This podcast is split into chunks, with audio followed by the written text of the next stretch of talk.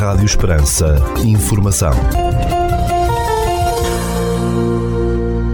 Seja bem-vindo ao primeiro bloco informativo do dia nos 97.5 FM. Estas são as notícias que marcam a atualidade nesta terça-feira, dia 4 de outubro de 2022. Notícias de âmbito local. Estão abertas até o dia 4 de outubro as inscrições para a frequência nas atividades da Escola Municipal de Dança e na Escola Municipal de Artes do Espetáculo de Portela. O início das atividades está previsto para o próximo dia 10 de outubro. Os interessados podem fazer as inscrições na loja do município no Auditório Municipal de Portela ou então pelo telefone 266 612 070. Notícias da Igreja. Estivemos à conversa com o Cónigo Mário Tavares de Oliveira, que nos explica o que está na base do Plano Pastoral 2022-2023, que será apresentado no próximo dia 5 de outubro. Elaboramos o projeto o Plano Pastoral para este ano eh, a partir do Conselho de Presbíteros, do Conselho Permanente do Conselho de Presbíteros, e que hum, é hora de o propor, Exatamente. depois do tempo de, de gestação, que leva meses, não é? A pensar em várias instâncias, eh, depois passa pelo Conselho de Presbíteros, pelo Conselho Pastoral, etc, etc, e que finalmente está uh, em condições de se apresentar uh, à Diocese, o que vai acontecer já neste dia 5 de outubro, como é costume. Caminhar juntos na esperança, Maria levantou-se e partiu apressadamente. São este, o lema Caminhar juntos na Uhum, esperança, termina uhum. o quadriano pastoral e depois com, com esta Uhum. frase que é também a frase eh, das Jornadas Mundiais da Juventude de agosto de Sim, 2023. sim. Aliás, eh, nós iniciámos há quatro anos um, um, um projeto, um itinerário eh, sobre a esperança. Escolhemos a esperança como aquilo que nos inspirou ao longo destes quatro anos na, no- na nossa programação pastoral. Mas sempre tivemos no horizonte a Jornada Mundial da Juventude. Aliás, a Jornada Mundial da Juventude foi sempre vista como o ponto de chegada eh, destes quatro anos da vida pastoral. O lema hum, das jornadas, aliás, a frase bíblica que o Papa hum, apresentou para as jornadas, Maria hum, levantou-se e apressadamente partiu para a montanha, vimos sempre, portanto, no horizonte como uma, uma ideia forte que deveria animar-nos. Um, e por isso, depois de termos percorrido um itinerário que me parece fecundo pela sua atualidade, porque eh, vivemos hoje tempos de um certo débito de esperança. Há hum, uma série de, de cores cinzentas e nuvens escuras a toldar muito a nossa vivência.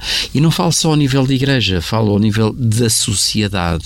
Estamos cheios de apreensões, de apreensões em relação ao planeta, à ecologia, apreensões em relação à demografia, apreensões em relação eh, a, a este, à, movimento, à movimentação dos refugiados, aos focos de guerra. Eh, Agora, esta guerra inesperada há uns tempos atrás da Rússia com a Ucrânia, que ainda não percebemos o que é que vai acontecer. De repente rebentam sabotagens de, de, de- dos, das condutas de gás, estamos ameaças de bomba atómica. Há muitas nuvens no ar. Também na Igreja. A Igreja, eh, que está no coração do mundo, o Papa João Paulo II, no Parlamento Europeu, disse que os problemas da Igreja são os problemas do mundo. E, portanto, um mundo em problemas não pode gerar ou não pode eh, ser o cenário de uma igreja fantástica, magnífica. Portanto, a igreja acompanha as dores e os sofrimentos do tempo. Daí que o tema da esperança seja quase em contraciclo, não é? Ahm, a ousadia de quem quer reagir ao quadro cinzento onde nos encontramos. No horizonte, a Jornada Mundial da Juventude. Eh, Pelo caminho, a Igreja foi ilustrando este itinerário de esperança e fomos surpreendidos com o convite do Sínodo sobre sobre a sinodalidade dentro da Igreja, a necessidade de caminhar juntos, de, de caminharmos em maior comunhão, em darmos mais uh, expressão e voz aos leigos na comunidade, uh, para que a comunidade seja uma experiência de comunhão. Uh, e, portanto, tudo isso veio enriquecer um, um itinerário que, hum, sob o lema da esperança, tem sido particularmente rico. E agora estamos aí à porta, agora já não podemos esperar mais a jornada desta juventude. Aqui há uns anos víamos, ah, é só daqui a quatro anos, é só daqui a três, ah, ainda faltam dois anos. Agora já não, agora é já, qualquer é dia. Chegou o tempo de agir, o tempo de atuar e, portanto, já, já não é de programar, é de executar. Um, e certamente vai ser um acontecimento muito interessante eh, para a Igreja em Portugal e para a Igreja em geral. E, portanto, a Diocese vai estar assente, digamos assim, eh, em três pilares, não é? é as Jornadas da Juventude, o Sínodo e a questão vocacional. E a questão vocacional. Porque uh, articulamos o plano pastoral para este ano nestes três grandes vetores. A sinodalidade, que é um tema transversal a, todas, a toda a vida da Igreja, e, e é muito importante sentir que estamos em preparação para o sínodo. O sínodo será só no próximo ano, uh, e portanto este ano deveria ser um tempo de intensificar a preparação do sínodo através de grupos de reflexão, através dos temas uh, da pastoral que nós todos os anos produzimos e que distribuímos pelas paróquias, através uh, da reflexão, através das homilias dos sacerdotes, através, digamos assim, de uma corresponsabilidade cada vez maior que nos deve ir levando numa caminhada em ordem ao sino. O sínodo uh, será um momento alto de reflexão dos padres sinodais, onde surgirá um documento sobre a sinodalidade, que o mesmo é dizer sobre esta necessidade de caminharmos juntos juntos, mas há todo um trabalho a fazer. Deveríamos uh, abraçar mais fortemente este ideal de que as paróquias, as comunidades, hum, não são o padre que é investido num poder e por isso governa e, dirige e, e diz como é, mas cada vez mais essa investidura no, no ministério, eh, ligado a um lugar, a uma paróquia, deve ser pretexto para a comunhão entre os fiéis, entre as pessoas, em todas as paróquias, e aliás isso diz-se no plano, em todas as paróquias há sempre um núcleo de pessoas mais próximo, eh, esse do, do pároco. Esse núcleo de pessoas deve ser uma célula de comunhão, de partilha, de, de, de opinião, de, de troca de impressões, para que as grandes decisões possam depois tocar os outros que estão a seguir, digamos assim, se utilizarmos a imagem de uma, de uma pedra que se manda para o lago e forma círculos concêntricos cada vez mais afastados, eh, na base está essa realidade da comunhão do pároco com os mais responsáveis, mas que deve-se ir alargando cada vez mais a todos até aqueles que não vêm habitualmente à igreja, mas se sentem identificados com a comunidade e se sentem ligados à, à fé de, de alguma forma. Portanto, devemos chegar o mais longe possível a partir desse núcleo forte da comunhão do pároco com as pessoas mais responsáveis dentro da paróquia e que se, se, cujo círculo se deve alargar cada vez mais. Esse é o primeiro aspecto, o primeiro grande vetor do nosso plano pastoral. E depois temos, como é óbvio, a Jornada Mundial da Juventude, a JMJ de Lisboa 2023, em agosto. Uh, tem que ser um grande acontecimento, vai ser. Uh, vamos receber imensa gente.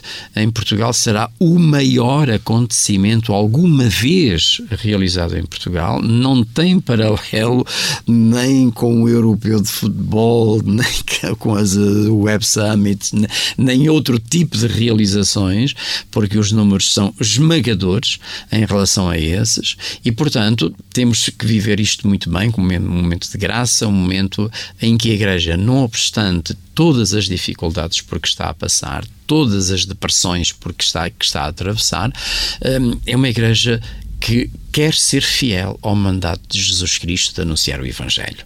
Hum, mesmo sabemos que o vaso é de barro, mas contém um tesouro imenso, para usar uma palavra de Jesus é? Sabemos que transportamos em vasos de barro um tesouro imenso. E, portanto, esta, esta certeza de que o vaso pode partir, mas o tesouro é imenso, e a Igreja tem consciência do tesouro que tem, que é a boa nova da salvação, o anúncio de Jesus Cristo, não podemos abdicar. E neste mundo assim tão confuso às vezes, tão desencaminhado. Queremos que a JMJ seja um pregão de jovialidade, de frescura do Evangelho para a Igreja e para o mundo. Daí todo o caminho que temos que fazer até lá, porque seria muito pouco que realizássemos um, enfim, a Jornada Mundial da Juventude, eh, que começa e acaba e fica, fica só para a memória. Não, queremos que não seja só um evento, mas seja um processo. Um processo que vai envolvendo os nossos jovens e que depois uh, permanece uh, com os ecos e com uh, um compromisso assumido e cada vez maior. E depois, finalmente, a grande questão das vocações que nos desafia. É, é um projeto das três dioceses do Sul. As três dioceses do Sul encaram este problema há muito tempo, de, se calhar sempre, sempre sempre tivemos o problema das vocações, ele vai, vai se agudizando. E, portanto, eh, temos que encontrar também formas de sensibilizar, de, de colocar a oração. A, a Diocese em estado de oração e de ação, de estarmos sensíveis, estarmos atentos para termos uh, os, uh, uh, os sacerdotes que a Igreja precisa para cumprir a sua missão. São estes os três grandes temas e que vamos apresentar no dia 5 de outubro. Fica assim o convite para todos os diocesanos que nos ouvem.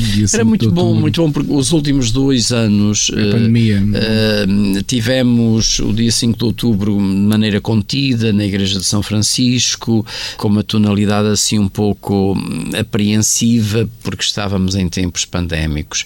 Apesar da pandemia ainda estar, enfim, na ordem do dia, mas já não tem uh, o dramatismo que já teve, e, e queremos que este ano, o dia 5 de outubro, seja volta a ser um, uma grande reunião diocesana com irmãos das diversas comunidades para voltarmos a reencontrar o elan eh, que a pandemia fez tremer e por isso gostaríamos muito que o 5 de outubro voltasse a ser um, um dia de festa, de encontro, de, de, encontro com o bispo, de encontro entre as comunidades, com os seus pastores, para uh, começarmos bem este ano. Sr. Corno, muito obrigado e um bom ano pastoral para si. Obrigado. Ficamos agora com a atualização da informação a partir da sala de situação do Comando Territorial de Évora da Guarda Nacional Republicana. Bom dia, senhores ouvintes. Fala-vos o Sargento-Chefe Manuel Seabra da Sala de Situação do Comando Territorial de Évora da Guarda Nacional Republicana para vos informar acerca da atividade operacional desenvolvida no dia 3 de outubro de 2022.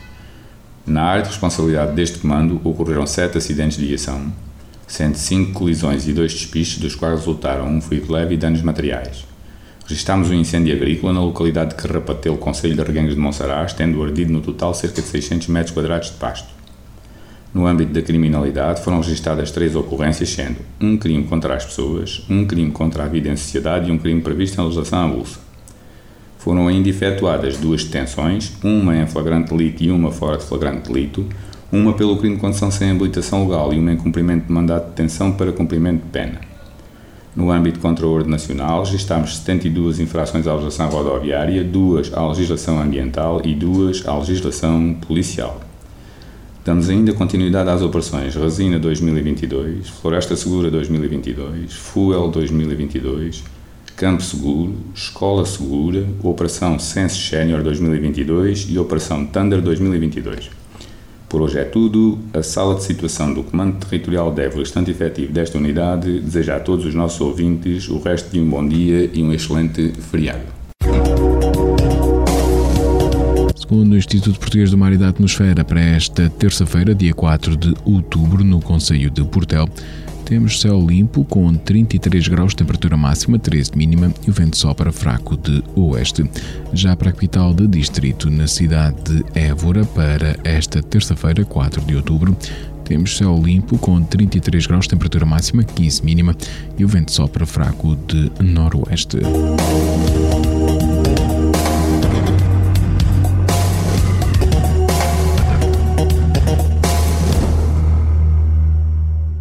Este bloco informativo fica por aqui. Informação volta à antena dos 97.5 FM às 17 horas. Boa tarde.